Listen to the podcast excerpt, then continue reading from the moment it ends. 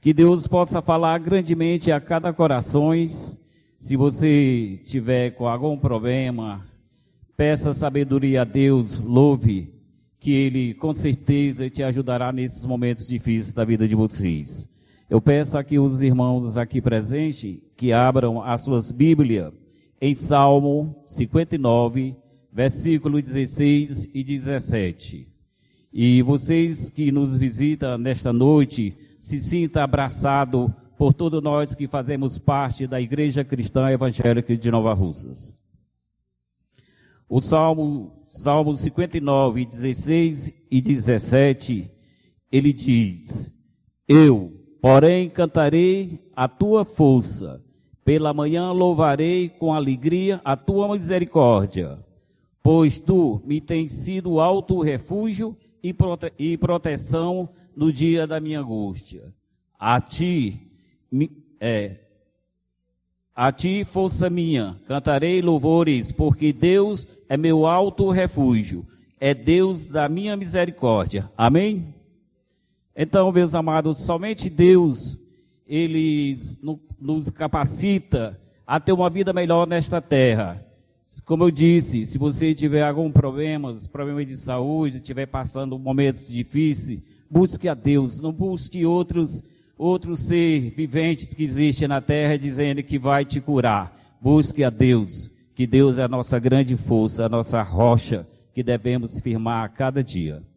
Vamos orar nesse momento. Querido Deus, ó Pai, com certeza, meu Deus, somente Ti que devemos louvar e agradecer aqui o Teu nome. Não devemos buscar outro a não ser a Ti, ó Pai. Abençoe nesta noite nossos trabalhos que está iniciando. Abençoe cada pessoa aqui presente. Abençoe, ó Pai, aquele que nos escuta pela Rádio Ceará, que nos vê pela pelas redes sociais como Facebook e YouTube, ó Pai.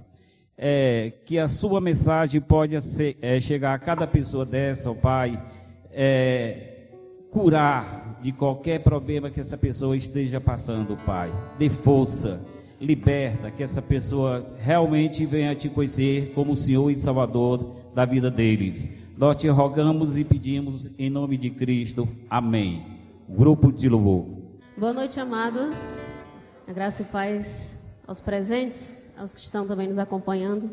Que Deus seja louvado e engrandecido nessa noite. Através das nossas vozes, através da nossa adoração, através das nossas vidas também. Nós possamos fazer isso de coração. Porque o nosso Deus é soberano. Ele tem todo o poder no céu e na terra. Mas mesmo assim, se importa com cada um de nós individualmente. Que nós possamos dar somente a Ele toda a honra e glória. E de coração adorar o Seu nome nessa noite. Vamos fazer isso juntos.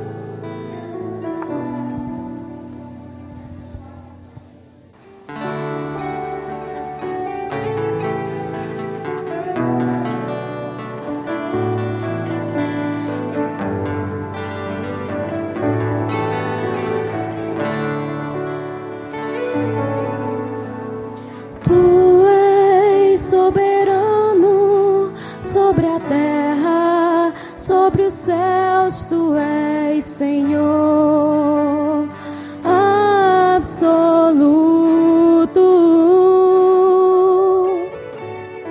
Tudo que existe e acontece, tu sabes muito bem.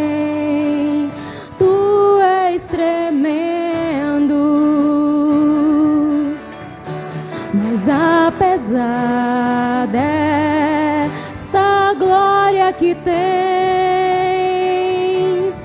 tu te importas comigo também,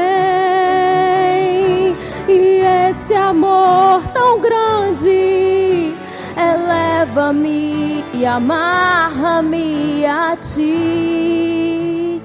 Tu és tremendo.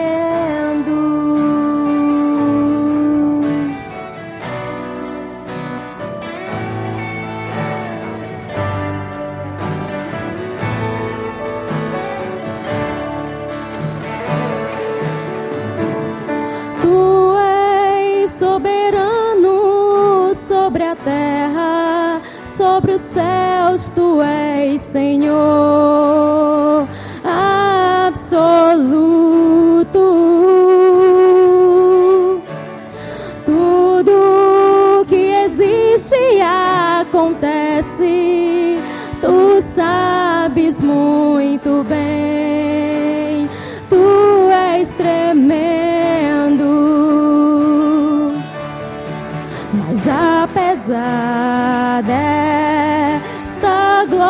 que tens,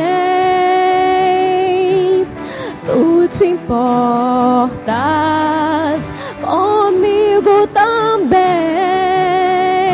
E esse amor tão grande eleva-me, amarra-me a ti. Tu és tremendo, mas apesar dessa glória que tens, tu te importas comigo também. E esse amor tão grande eleva-me, amarra-me a ti. Tu és tremendo.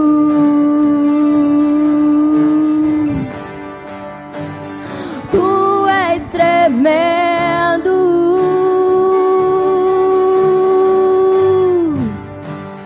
Tu és tremendo. Amém. É, agora vai dar sequência o, o pastor Egberto nesta noite. Boa noite a todos. Saúde a todos com a graça, com a paz do Senhor Jesus Cristo. Amém? Como é bom ter cada um aqui conosco nessa noite para juntos adorarmos a Jesus, Rei dos Reis, Senhor dos Senhores. Damos boas-vindas também, como já foi dito aqui, aos que nos visitam nessa noite e os que estão conosco também a partir de casa. Ah, é uma alegria ter você conosco, seja pela internet ou pela Rádio Ceará. Que Deus esteja abençoando ricamente a vida de cada um. Então, louvo a Deus pela vida do pastor James, por sua presença aqui conosco. Que Deus esteja lhe usando nessa noite para a glória dele. Uma alegria imensa ter o Senhor conosco aqui. Muito bem. Eu queria saudar a igreja no bom e doce nome de Jesus. É um prazer nós estarmos aqui. Um momento que eu tenho desejado ansiosamente há algum tempo estar aqui presente com os irmãos. Essa igreja, é, para mim, é carregado de muitas memórias boas, memórias que é, criei junto com minha família aqui, é, esposa, filhos e quase todos vocês aí, né? Eu, eu queria dar um breve relatório só dos meus filhos hoje à noite, não tem tempo para elaborar muitas outras coisas, mas eles estão bem. E eu queria só relatar que tem sido um grande prazer ter esses dois filhos como colunas fortes na minha vida. E através de tudo que a gente passou na morte, no falecimento da Janete, eles têm sido assim como colunas, fortalezas, um de cada, cada lado aqui, me ajudando e temos é, passado nosso luto juntos, eles como perdendo a mãe, eu como a esposa, mas tem sido um momento muito maravilhoso porque a gente tem compartilhado muito dos, do, do, daquilo de dentro, temos compartilhado as coisas, profundezas espirituais que só a gente só a gente podia compartilhar pelo que passamos juntos. Então Deus tem sido muito bom, tem nos abençoado. Eu sinto como que invencível, como como um menino, um menino de cada lado desse, homenzãos, homens arrões, é, não só físico, mas espiritualmente também. Eles têm me ajudado, tem sido grande bênção na minha vida.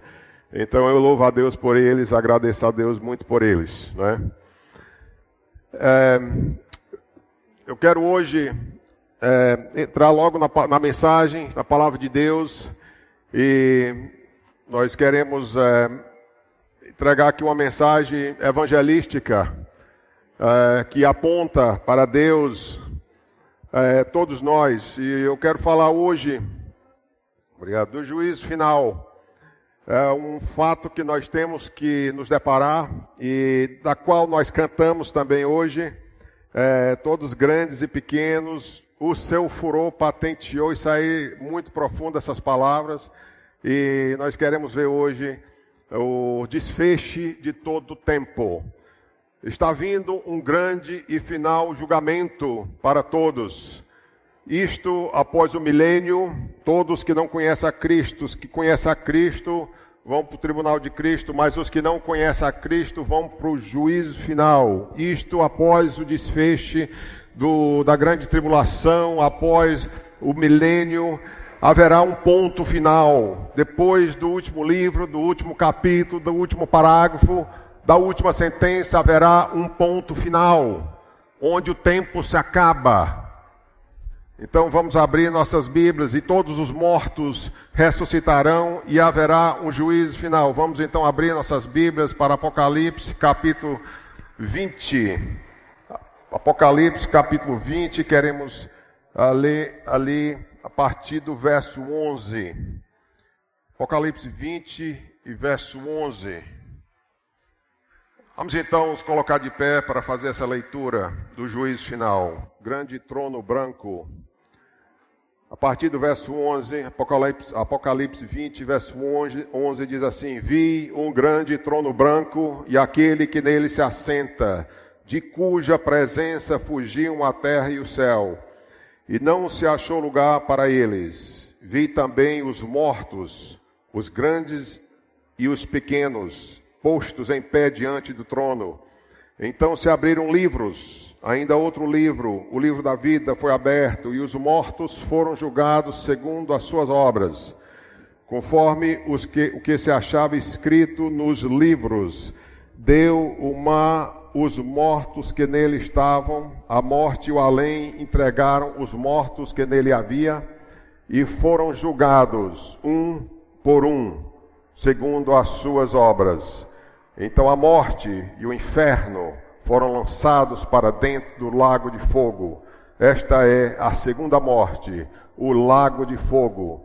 E se alguém não foi achado inscrito no livro da vida, esse foi lançado para dentro do lago de fogo. Meus amigos irmãos, isto é a palavra de Deus, a inspirada, infalível palavra de Deus. Oremos. Senhor Deus eterno Pai, Abra os nossos olhos para que possamos enxergar as verdades desta palavra. E se alguém aqui ainda não te conhece como Senhor e Salvador, também pedimos que o Deus desse século possa ser repreendido para que ele não tenha o poder de cegar os olhos dos que não entendem, dos que não enxergam, para que eles enxerguem, ó Pai, o Evangelho e te aceitem como Senhor e Salvador de suas vidas. Isto nós pedimos em nome de Jesus. Amém. Podem sentar. Havia uma cidadezinha no interior.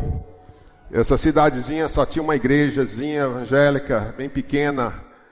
E naquela cidade havia um agnóstico. Esse agnóstico, por nome de Alberto, por sinal, verdade a história, é, ele tinha como propósito de infernar com aquele pastor, chegar com aquele pastor daquela cidade e argumentar tudo que tinha para argumentar só por motivo de argumentar não para saber mais, não para convencer, só para argumentar. E havia ali um novo pastor. Ele então ele estava procurando aquele pastor para poder argumentar com ele. Ele tinha um propósito de argumentar. Então, um dia ele se deparou com um pastor no meio da rua. Ele disse: "Opa, meu nome é Alberto, eu sou um agnóstico e eu acho que você é um fraude. Eu acho que a tua igreja é uma fraude. Eu acho que você ensina o que você ensina errado. Eu acho que a Bíblia é errada. Eu, eu também não creio em Deus, muito menos em Jesus, muito menos na tua igreja. Eu acho que de fato que a tua igreja faz mais mal do que bem, não é? E eu repudio tudo que a tua igreja representa. O agnóstico falando, o pastor ficou assim, mas ele teve a consciência de dizer: é designado ao homem morrer uma só vez, e depois disso o juízo. E o agnóstico Alberto disse: Não fala da Bíblia para mim, não. Eu não falei que eu não, não acredito na Bíblia. E o pastor novo, pastor lá disse: é designado ao homem morrer uma só vez e depois disso o juízo. E ele disse: Tu não me ouviu? E ele disse de novo: É designado ao homem morrer uma só vez. Depois disso, o juiz: Ah, eu estou vendo que você não tem argumento.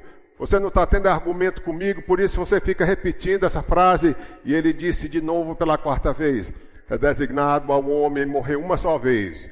E depois disso, o juízo, aquele agnóstico virou o pé no calcanhar e saiu porque ele não argumentava, o pastor não, aceitava o argumento dele, simplesmente dizia: é designado ao homem morrer uma só vez, depois disso o juízo.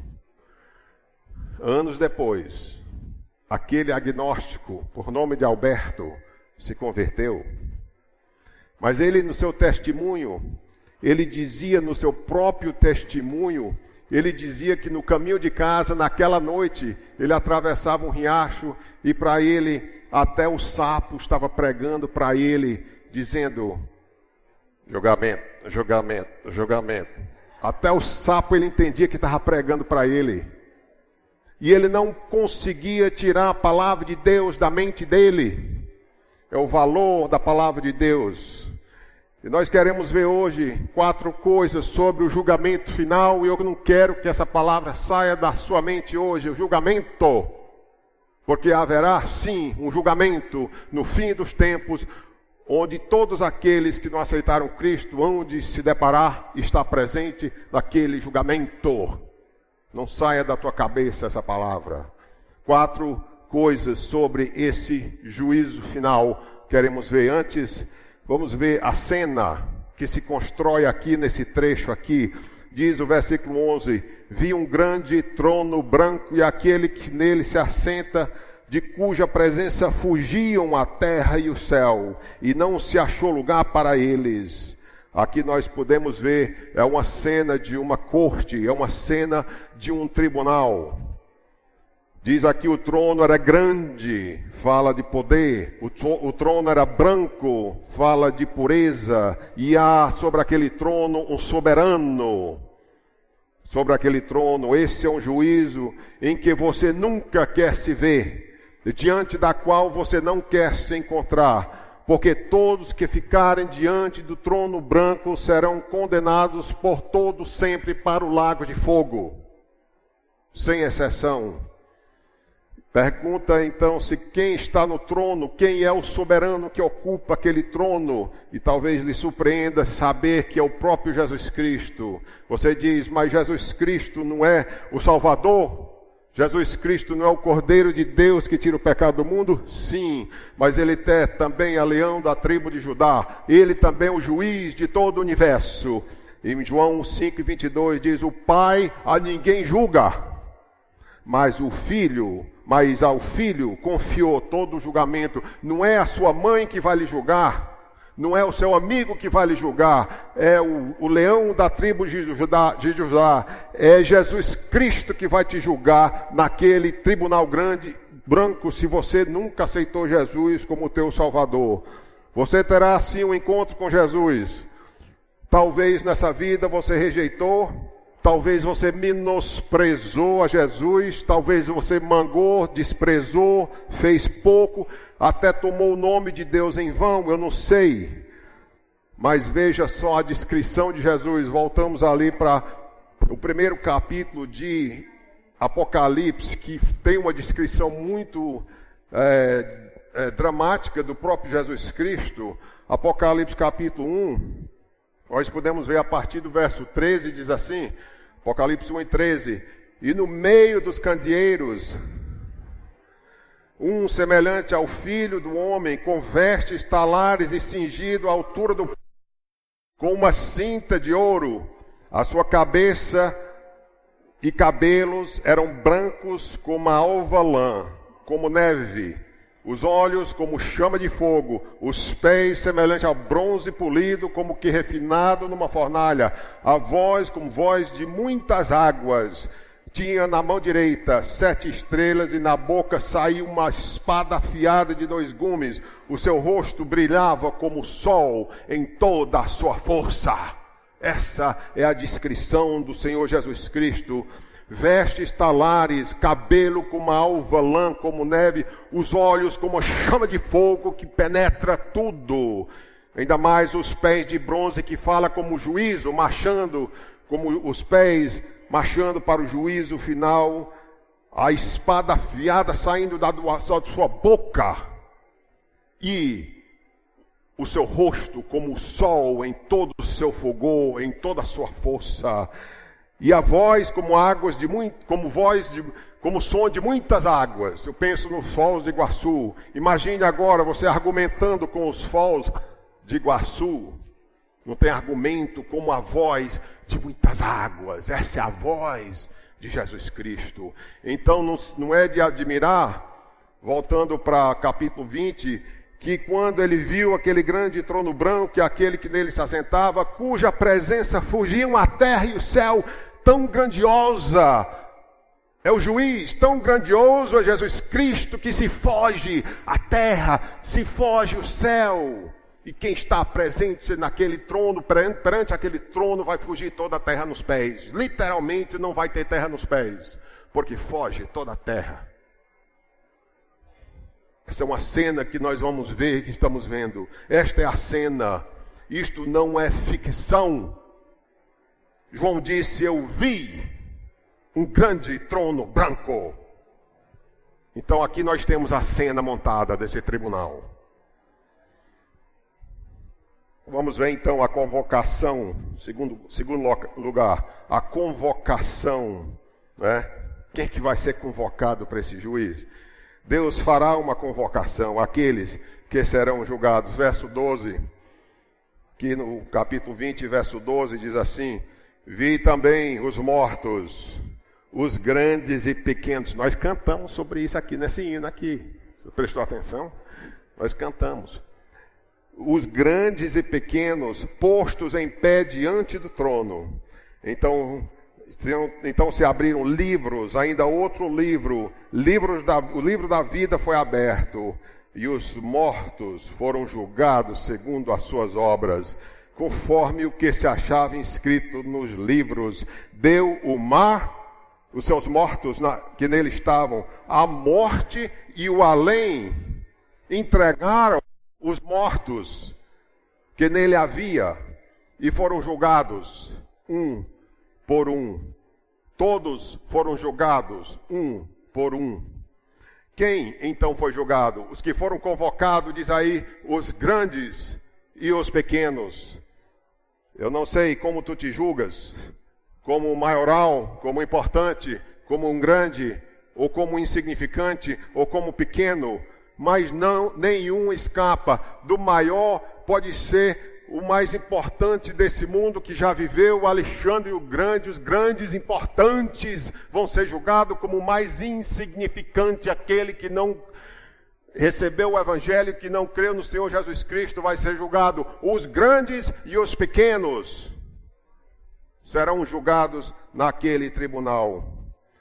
Isso nós garantimos pela palavra de Deus. Quem não tem Jesus será convocado ao juízo do grande trono branco, tanto faz grande como pequeno. Haverá lá então, no mínimo cinco categorias de pessoas que nós vamos ver. E talvez você está aqui que nunca aceitou Cristo se enquadre em uma dessas categorias de pessoas. A primeira categoria de pessoa que vai se encontrar perante o grande trono branco são aqueles declaradamente ateus, desafeiçoados, uh, que não temem a Deus e não quer nada a ver com Deus e declara isso. Eu não creio na Bíblia, eu não creio na igreja, eu não creio em Deus, eu não creio em nada. Esses declarados vão estar presentes, vão dobrar o joelho perante o juiz do universo.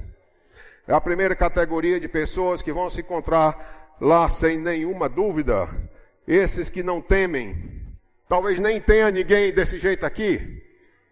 Só a sua presença aqui já diz que você tem algum temor a Deus. Mas tem outra categoria, são aqueles auto-justificados. Aqueles auto-justificados se farão presente lá também, serão um dos convocados ali também. Estes são é, aquela pessoa, essa aquela pessoa boa. Essa pessoa que ele é muito bom, mas acha que a salvação é para o pecador ali, o bebarrão, ele acha que a salvação é para o ladrão, para o estelionato, é ali para aquele perverso. Ele é uma pessoa boa, mas ele não se dá conta que ele precisa ser salvo. Ele é aquele auto-justificado. Esse é a pessoa que é um bom pai, é um bom marido. Esse, esse, essa pessoa é um cidadão bom. Você conhece na rua aquela pessoa boa. Está entendendo? E esse tipo vai estar lá. E essa pessoa não se dá conta de que, o que diz em Tito 3 e 5, não por obras de justiça, mas pelo sangue que nós somos salvos. Essa pessoa não se dá conta de que as boas obras do homem, como diz em Isaías 54, são como trapo de imundícia para Deus. E muitos estão confiantemente marchando para o inferno, para o lago de fogo, achando que são bons, achando que são auto-justificados, achando que o evangelho é bom, mas é para o fulano. O evangelho, sim, é verdade, mas é para o ciclano. E está achando que a bondade dele vai ser suficiente. Estes auto-justificados vão estar lá presentes também. A segunda categoria. E sabe, o pior mal do homem é quando o melhor do homem se torna um substituto pelo novo nascimento. Escute bem, vou repetir. O pior, o pior mal do homem é quando o melhor do homem se torna um substituto por Jesus Cristo. Não pense que porque você é uma boa pessoa, você não precisa de, do novo nascimento, de conhecer a Cristo como Salvador. Então vai ter os declarados lá, vai ter os autojustificados, mas outra categoria lá, que vai ter lá são os procrastinadores. Os procrastinadores. É, eles, esse vai estar lá também. E pode ter alguns aqui. Você sabe que precisa ser salvo. Essa pessoa entende que precisa ser salvo e tem toda a intenção de aceitar Cristo antes que morrer, antes de morrer. Esse é o procrastinador. Você pretende, você pretende aceitar Cristo antes de morrer?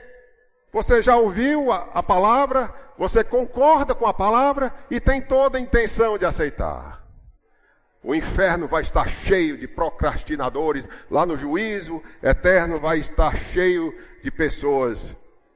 E eu, ao terminar aqui, vou, de fato, se Deus permitir, fazer um convite para você aceitar Jesus como seu Salvador. Mas sabe o que é que o inimigo vai cochichar no teu ouvido? Hoje não.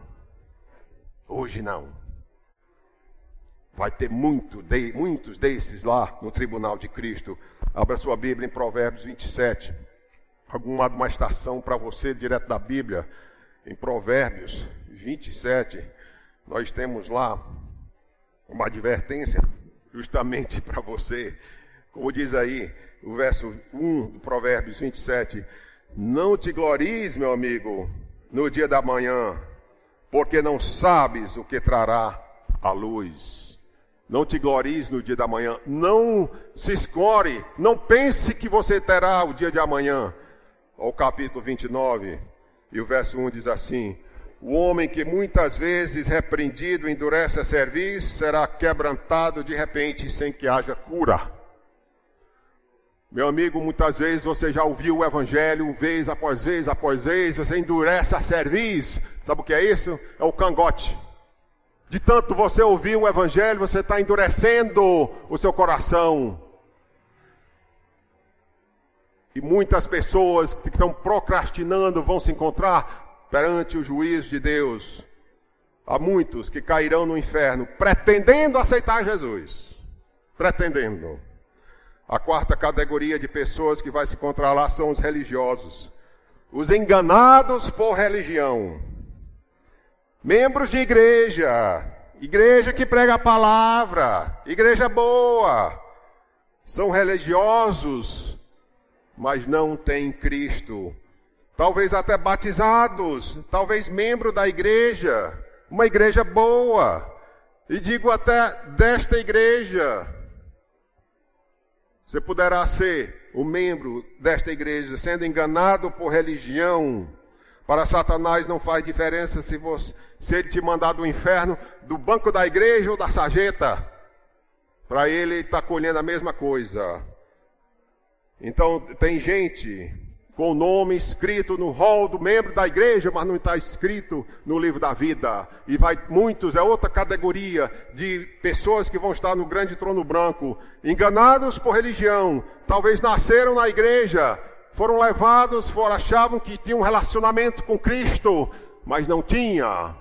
Estavam dependendo da igreja, ou achando não entendia, ou por um motivo ou outro, foram levados. E eu falo sinceramente para todos: cuidado com isso. É outra categoria, não é? Quem não foi inscrito no livro da vida, esse foi lançado no lago de fogo. Eu creio piamente na igreja, mas a igreja não salva, a igreja é a assembleia dos salvos. Quem salva é Jesus Cristo. Jesus disse: Eu sou o caminho, a verdade a vida. Ninguém vem ao Pai senão por mim. Não tem outra maneira de salvação. Não é a igreja que salva, é Jesus Cristo que salva. E por fim, é o que mais me entristece. São aqueles, aquele grupo de pessoas que vai estar perante o grande trono do banco. São aqueles que nunca ouviram falar de Cristo. Aqueles que nunca ouviram falar de Cristo. Não são os desafeiçoados, os que odeiam Deus, os ateus. Esses não são os autojustificados. Essa categoria não é os religiosos enganados por religião. Esse também não é os procrastinadores. Esse grupo é aqueles que nunca ouviram falar de Jesus. Imagine a tristeza desse grupo aí. Estes não ouviram a explicação do Evangelho, não têm a luz suficiente para crer mas tem o um pecado suficiente para lhe condenar. Pense na tristeza. São pecadores e serão, sim, julgados. Você pergunta: será justo condenar para o inferno quem nunca ouviu o Evangelho? Melhor pergunta talvez seria: será que é salvo aquele que não quer avisá-los? A Bíblia ensina que sim, que serão julgados. Não é? Vamos abrir nossas Bíblias em Lucas ali para você ver que nem os que não ouviram serão julgados. Capítulo 12, Lucas 12, 47 diz assim: Aquele servo, porém, que conheceu a vontade do seu Senhor e não se aprontou, nem fez segundo a sua vontade, será punido com muitos açoites. Aquele, porém, que não soube a vontade do seu Senhor, olha aqui. Aquele, porém, que não soube a vontade do seu Senhor e fez coisas dignas de reprovação, levará poucos açoites, mas será punido. Entendendo? Mas aquele que muito foi dado, muito lhe será exigido. E aquele a quem muito se confia, muito mais lhe pedirão. Então, você está aqui ouvindo esta mensagem, você está aqui ouvindo alguém implorando contigo para aceitar o Senhor Jesus Cristo. Se quem não ouviu vai ser julgado, como você vai ser julgado se você está ouvindo e tem ah, o conhecimento disso? Quem muito é entregue, muito será exigido. Então o seu julgamento será pior ainda. Diz ali o trecho: Eu vi os mortos, pequenos e grandes. De onde foram convocados? Vamos ver de onde foram convocados ali. Verso 13 diz: é, Estamos agora de volta lá em Apocalipse, capítulo 20. O verso 13 diz assim: Deu o mar os mortos que nele estavam. A morte e o além entregaram os mortos que neles havia, foram julgados, um por um, segundo as suas obras. Deu a morte, entregou. Então, todos, toda a morte. Quem morreu uh, que não estava em Cristo, quem morreu em Cristo, está na presença de Cristo. Quem morreu fora de Cristo, sem Cristo, foi ressuscitado, a morte e que tem um corpo que foi enterrado no cemitério, ali será ressuscitado. O além, o Hades, o lugar de tormento, onde estão aguardando o juízo final, se chama Hades ali. Então você pergunta, mas por que tirar ali do Hades? Se ele já morreu, foi condenado, está em tormento, por que tirar de volta? Por que trazer? Por que ressuscitar para enfrentar o juízo do grande trono branco? Então, então o que nós podemos comparar aqui é talvez como um criminoso que é apreendido e ele é segurado aonde? Na cadeia, aguardando o quê? O juízo, a sentença dele, dali ele será enviado para a penitência, penitenciária. E ali ele vai pagar então a sentença que foi lhe dado. Então, o Hades, onde eles estão agora, é lugar de tormento, mas então serão ressuscitados, vão receber a sentença final e lançados para dentro do lago de fogo, de acordo com a sua, a sua sentença final. Esse é o processo. Você diz, você pergunta então, mas por que tirar? Por que tirar da morte? Por que ressuscitar? Por que trazer, tirar lá do Hades e o julgar de novo? Porque ainda não terminou o desfecho de todas as coisas. Então temos o exemplo de um traficante de drogas. Não, vamos ter, vamos ter aqui, exatamente, um, um, um, traficante que foi muito influente, mexeu com todo o país e morreu, foi para o Hades. Mas a influência dele ficou se multiplicando, ele influenciou um grande número de pessoas que ensinaram, que influenciaram outros outras pessoas e mais outras pessoas e mais outras pessoas, e aquela influência do mal vai se propagando até chegar à beira da eternidade. No final dos tempos, onde então será julgado tudo. Ou, ou veja só também o, aquele Hugh Hefner, fundador do império da Playboy. Ele morre.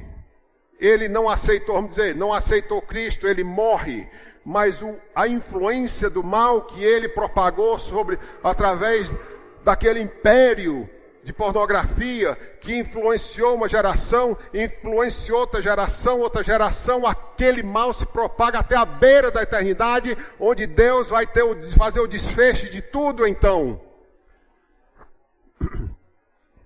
Então, ele vai ser ressuscitado para enfrentar o grande trono branco e receber a sentença de todo o mal que ele desencadeou sobre toda a tua vida, a, toda a vida dele, até o final, até a beira da eternidade. Ele vai prestar conta sobre tudo aquilo.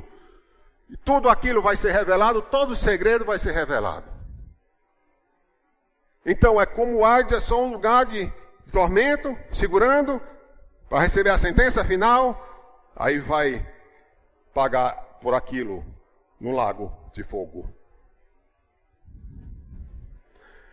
Então vimos a cena, vimos a convocação, vai ser convocados os pecadores declarados, os autos justificados, os procrastinadores, os enganados por religião, aqueles que nunca ouviram falar de Jesus, vão se deparar lá perante Jesus no grande trono branco.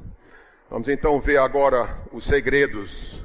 O que é que vai acontecer os segredos serão revelados. Veja só aqui, verso 12 e o verso 13, né? Então se abriram livros, ainda outros livros, o livro da vida foi aberto e os mortos foram julgados segundo as suas obras. Segundo as suas obras, conforme que se achava escrito nos livros. O mar deu seus mortos, aquele que nele estava, o além também entregou seus mortos que nele havia e foram julgados, um por um, segundo as suas obras. Eclesiastes capítulo 12, verso 14 diz assim: Deus há de trazer a juízo todas as coisas, até as que estão escondidas. Romanos 6, 2 e 16 diz assim a respeito dos segredos: Cristo Jesus julgará os segredos dos homens Mateus 12, 36 diz: toda palavra frívola que proferirem os homens, dela darão conta no juízo.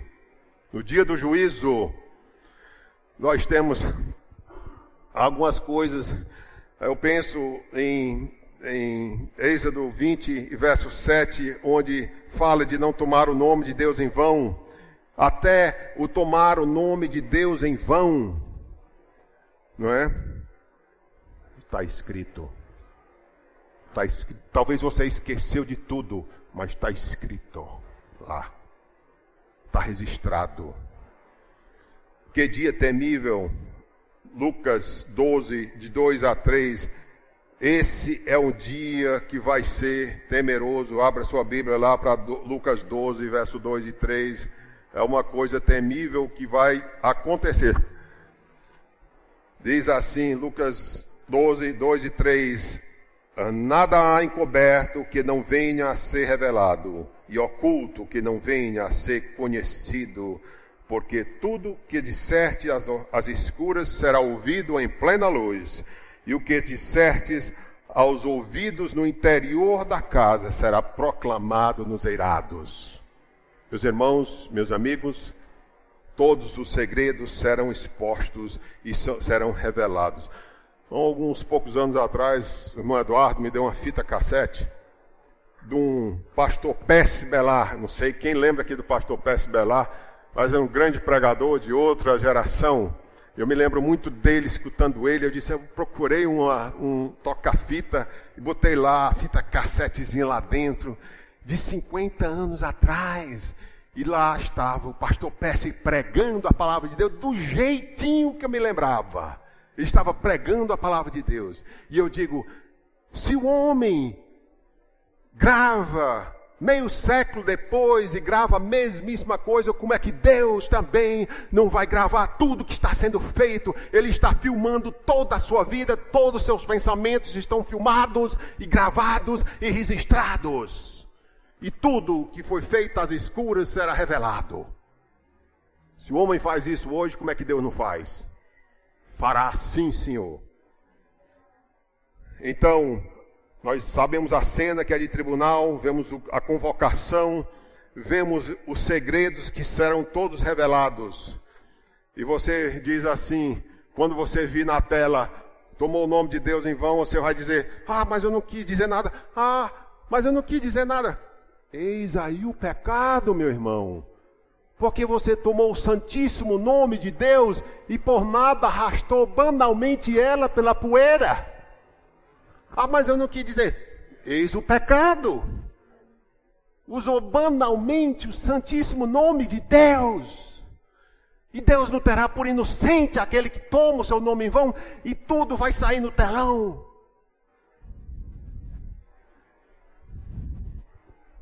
Então vamos para a sentença, versos 13, 13 a 15. Então, verso 13 e 15: Deu mal aos seus mortos que nele estavam, a morte e o além entregaram seus mortos que nele havia, foram julgados um por um, segundo as suas obras.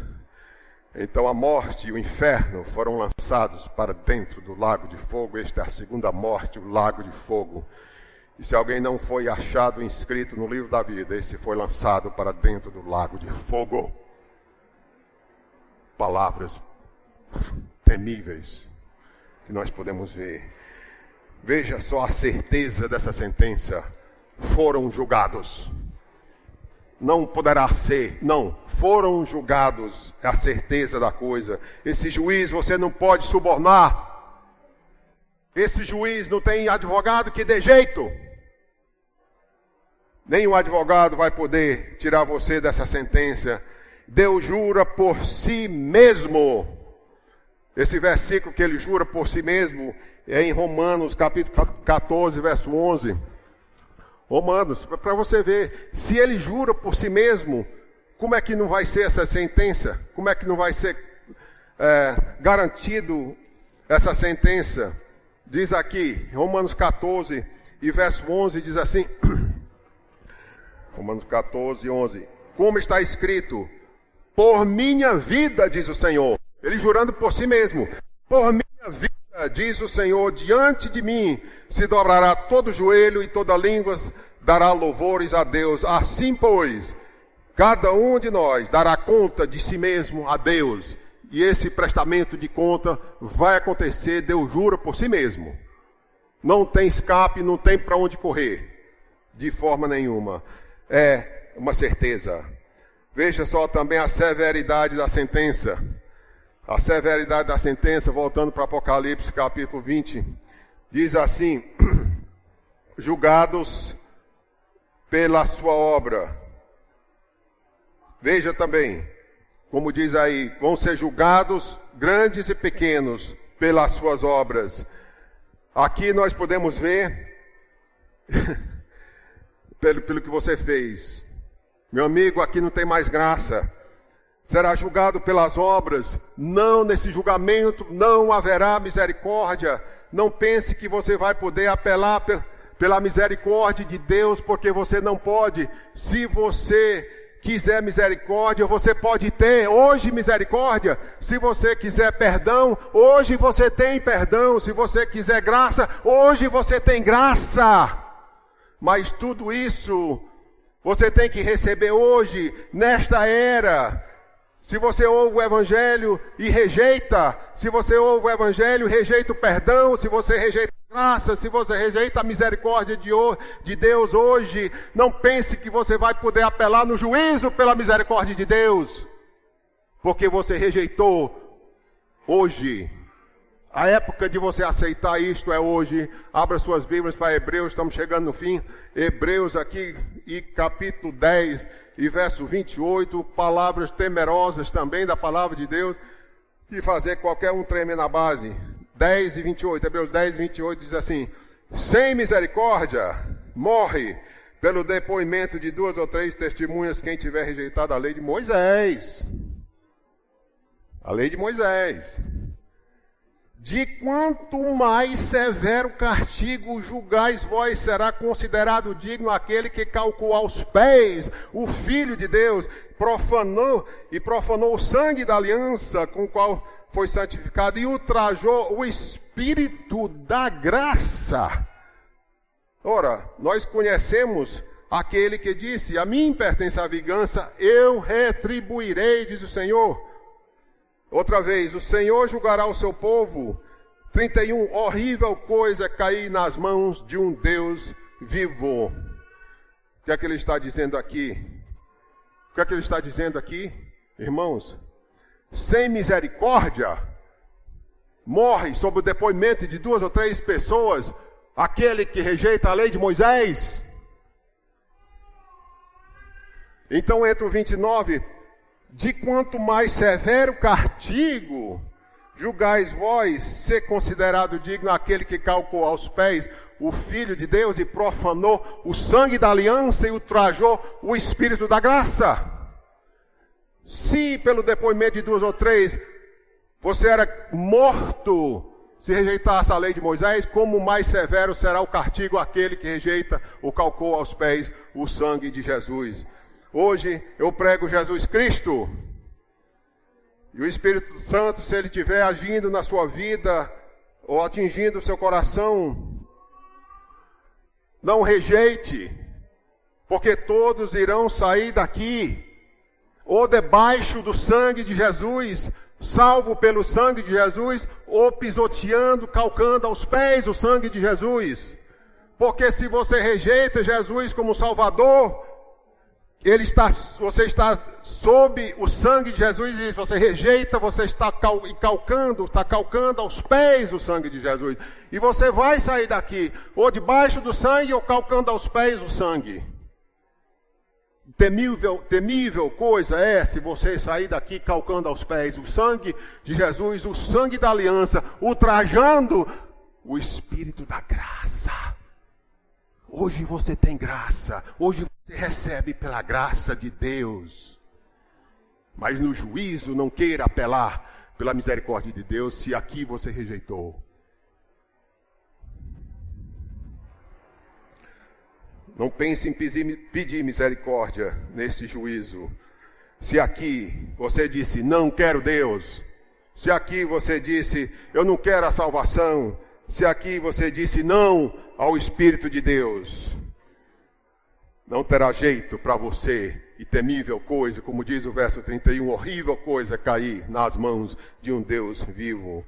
É designado ao homem morrer uma só vez e depois disso o juízo. Em todo julgamento há três aspectos. Primeiramente apresentado, primeiramente apresentado a evidência contra você. O que é isso? São todos os seus pecados, vai ser mostrado no telão toda a infidelidade, toda a avareza, todo pensamento adúltero, todo o ódio, toda a influência mal que você tem. O que você deixou de fazer, as coisas esquecidas, vai estar tá lá um grande monte de pecado fedentino contra você. Se você se encontrar nesse tribunal, se você não teve seus pecados perdoados, você vai se encontrar perante o juiz contra esse montante de pecado fedentino, fedentino. Então, você vai ter a chance de defesa. O que você vai dizer então em defesa de tudo que você fez na tua, na tua vida, foi tudo que você fez foi exposto ali. Supomos que é o fim do tempo. Supomos que você foi convocado e supomos que agora você está, é a hora de você fazer sua defesa, não é? E você está lá perante Deus, você tomou o nome de Deus em vão a sua vida toda, você amaldiçoou, você rejeitou, você blasfemou. O que você vai dizer perante Deus? Ah, peraí, Senhor, Senhor, ah, não, mas tinha tantas igrejas, Senhor, tinha a cristã, tinha a batista, tinha a Assembleia de Deus, tinha Tempo Central, tinha Madureira, tinha Ministério de Fortaleza, tinha Universal, tinha da Graça. Senhor, não sabe. Jesus vai dizer: Eu não mandei você crer em igreja. Eu mandei você crer no Senhor Jesus Cristo como Salvador.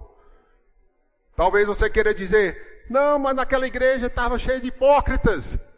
Jesus vai dizer: Eu não mandei você crer no hipócrita. Eu mandei você crer no Senhor Jesus como seu Salvador. Talvez você chegue a dizer: Mas não gostei do pregador daquela noite, ele era duro demais. Jesus vai dizer: Não mandei você crer no pregador? Mandei você crer no Senhor Jesus como seu Salvador. Talvez você queira dizer: Ah, não tive tempo. O carro virou, o carro peitou, de repente eu morri. Jesus vai dizer: Mas você não estava naquele culto, naquela noite? O, pregador implorou: Você não tinha chance naquele culto, naquela noite? Você tinha tempo, sim, não é? Pense o que você vai dizer. Pense qual vai ser a sua defesa, eu te imploro. Eu acho que nem mesmo você se satisfaz com tua, tua resposta. Nem mesmo você se satisfaz. Avalie Deus. Então, depois da evidência apresentada, você vai ter oportunidade de tua defesa e não vai ter terra nos pés. Então vai sair o veredito, o veredito. O anjo talvez pergunte ao Senhor Jesus Cristo o que é que eu vou escrever aqui e um Cristo quebrantado diz: Aquele que me negou perante os homens, esse também eu nego perante o Pai.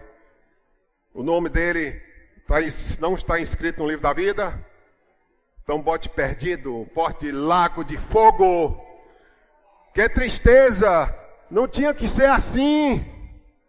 E você então vai sentir a sua alma caindo para dentro do lago de fogo, não porque Deus quis, mas porque porque ele quer que todos se arrependam e que todos cheguem ao arrependimento, não é porque Deus quis. Graças a Deus eu não vou estar nesse grande trono branco, e nenhum que aceitou Jesus Cristo como Salvador vai estar nesse trono branco. Porque nós já acertamos o nosso pecado fora da corte, nós já acertamos a nossa conta fora do juízo, nós acertamos as nossas contas com Deus debaixo da graça. Fizemos isso. E para aquele que está em Cristo, como diz em Romanos 8, não há agora, pois, nenhuma condenação há para aqueles que estão em Cristo Jesus. Amém? Eu quero terminar com o um exemplo de quatro homens que estavam numa campina numa savana com capim alto e seco. Esse capim estava muito alto e muito seco e tinha muito capim. E começou um fogo e começou a se alastrar o fogo de um horizonte para outro horizonte. E o vento deu para o lado de cá e os homens disseram: Vamos morrer, vamos morrer agora, não tem jeito. E um homem mais experiente disse: Não, tem jeito, tirou o fósforo, começou um contrafogo. E começou aquele contrafogo, e assim que o, contrafogo havia queimado, ele diz: Vamos pisar dentro agora do preto, vamos pisar onde o fogo já foi, porque o fogo não vai onde o fogo já foi. E assim, meu amigo, eu quero dizer para você que o fogo do juízo de Deus foi posto sobre Jesus Cristo, e aqueles que estão em Jesus Cristo não há condenação, porque o fogo não vai onde o fogo já foi. E se você está em Cristo, que já recebeu a fúria, o fogo do juízo de Deus foi todo sobre Cristo, e o fogo não, não vai onde o fogo já foi e o fogo caiu todo sobre Cristo, aquele que está em Cristo, não há condenação, há nenhuma condenação há para aquele que está em Cristo. E meu amigo, se você não está em Cristo, é hora de você aceitar Cristo como teu Salvador, porque o fogo não vai onde o fogo já foi. E o fogo já foi sobre o nosso Cristo, ele recebeu todo o fogo da ira de Deus sobre ele. E por isso, Analise direito e aceite Jesus Cristo como teu Salvador. Eu te imploro hoje para você aceitar o Senhor Jesus Cristo como teu Salvador. É uma mensagem dura, é uma mensagem de condenação, é uma mensagem de juízo, sim. Mas ai de mim se eu não avisar do juízo vindouro. Mas que gloriosa notícia nós temos. Jesus Cristo recebeu todo o fogo da ira de Deus sobre ele. Ele que não conheceu o pecado se tornou pecado por nós, para que nós nos tornássemos justiça de Deus. Eu quero convidar você a fazer, se você nunca aceitou Jesus Cristo como teu Salvador, eu quero convidar você a fazer essa oração comigo. Vamos todos baixar a cabeça nos orando para que Deus derrube as fortalezas do inimigo, para que as pessoas possam entender e aceitar a luz do Evangelho. Ore assim. Mas se você nunca aceitou Jesus como teu Salvador, eu peço que você faça essa oração comigo, no íntimo do teu coração. Senhor Deus, eu reconheço que sou um pecador, um pecador perdido. Eu reconheço que o salário do meu pecado, a pena do meu pecado, é morte eterna. Não tem jeito, a não ser que alguém pague por mim. E eu creio que Jesus pagou a pena do meu pecado na cruz do Calvário. Eu não quero calcar aos pés o sangue de Jesus, mas eu creio e recebo Ele como o meu Salvador. Transforma minha vida. Eu te recebo como meu Senhor e Salvador, em nome de Jesus. Amém. A Bíblia diz que é muito importante você confessar com a boca aquilo que você crê no coração. Então, se você fez essa oração comigo hoje, levante a sua mão para que possamos orar com você e você confessar publicamente a sua fé. Você fez muito bem. Bem, irmão. Chega até aqui à frente para a gente poder receber você como o Senhor. E mais alguém que fez essa oração junto aqui hoje à noite comigo, levante a sua mão. Você que. Muito bem, irmão. Deus abençoe. Amém. É. Você quer aceitar, crer no Senhor Jesus como Salvador. Está tomando essa decisão. Muito bem, graças a Deus. Você é um, um procrastinador, mas hoje deixou de procrastinar, né? aceitar, não é verdade? Pois é, pois Deus abençoe. E mais alguém que quer confessar publicamente a Jesus como Salvador? Levante sua mão. É um simples passo. A decisão foi feita lá, daqui ele está confessando publicamente. Viu? Então, é muito bom ver essa confissão. Fique aqui, vamos, vamos orar. Senhor Deus, Nós te agradecemos pela tua palavra, que ela possa surtir o efeito desejado em todas as nossas vidas. E as decisões aqui tomadas possam ser perante ti e com singeleza de coração. Nós entregamos tudo a ti para a tua honra e a tua glória, em nome de Jesus. Amém.